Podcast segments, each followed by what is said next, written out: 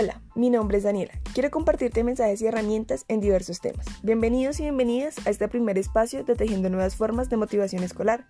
Recuerda que el reto que se plantean los profesores es el de favorecer la motivación intrínseca de los alumnos, esa que les permite dedicar mucho tiempo a una actividad que les apasiona.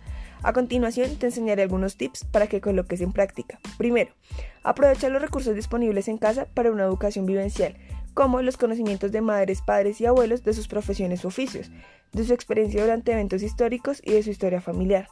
También libros y juegos disponibles en el hogar y por último actividades cotidianas como la preparación de la comida o el cálculo de los gastos del hogar. Segundo tip, creación de proximidad comunicativa. Usar videograbaciones teniendo en cuenta el lenguaje gestual, ya que las sonrisas y los gestos abiertos también pueden acortar la distancia psicológica entre usted y los estudiantes utilizar grabaciones de voz y videos, dirigirse a los estudiantes por su nombre, usar verbos en primera persona en plural, como el nosotros, para reforzar la idea de grupo, iniciar debates espontáneos no programados, hacer preguntas para demostrar interés y brindar elogios al grupo en general. Tercer tip, creación de presencia social. Para que los estudiantes sientan la presencia del profesor, él tiene que ser visible, lo cual en un entorno virtual por lo general requiere algún tipo de acción. Tres maneras en que la comunicación mediada por computadora puede ayudar a desarrollar la atmósfera de diálogo son aumentar la eficacia de la comunicación diaria. La disponibilidad de medios electrónicos permite al profesor responder e iniciar conversaciones con rapidez y regularidad. Aumentar la percepción de los estudiantes de la disponibilidad del profesor. Permitir a los estudiantes más tímidos que en una clase presencial no se sienten cómodos en una situación de exposición, dirigirse al profesor para hacer preguntas o exponer dudas. Enfocar las discusiones en problemas específicos como la apropiación, interpretación y reformulación de las ideas de los estudiantes. Mi nombre es Paula y les traeré algunos tips. El primero es brinda y recibe apoyo psicosocial. Lo primero que debe hacer un docente es practicar el autocuidado.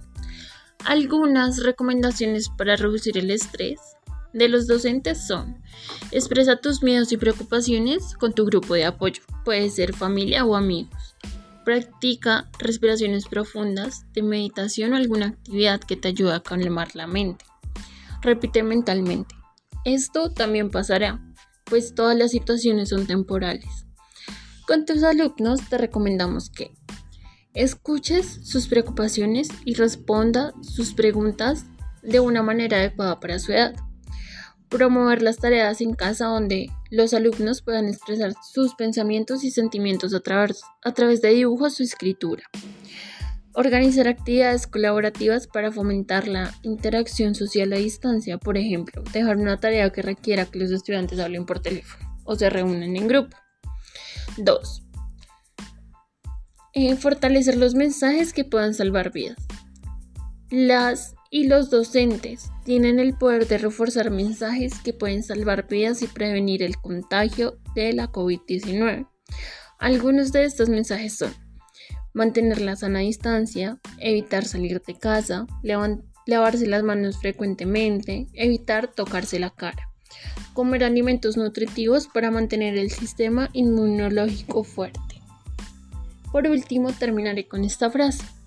Los maestros son el mapa que guían la curiosidad de sus alumnos y los encaminan en el mundo del saber para que sus conocimientos sean de provecho y les ayuden a encontrar su verdadera vocación. Gracias por escuchar este podcast.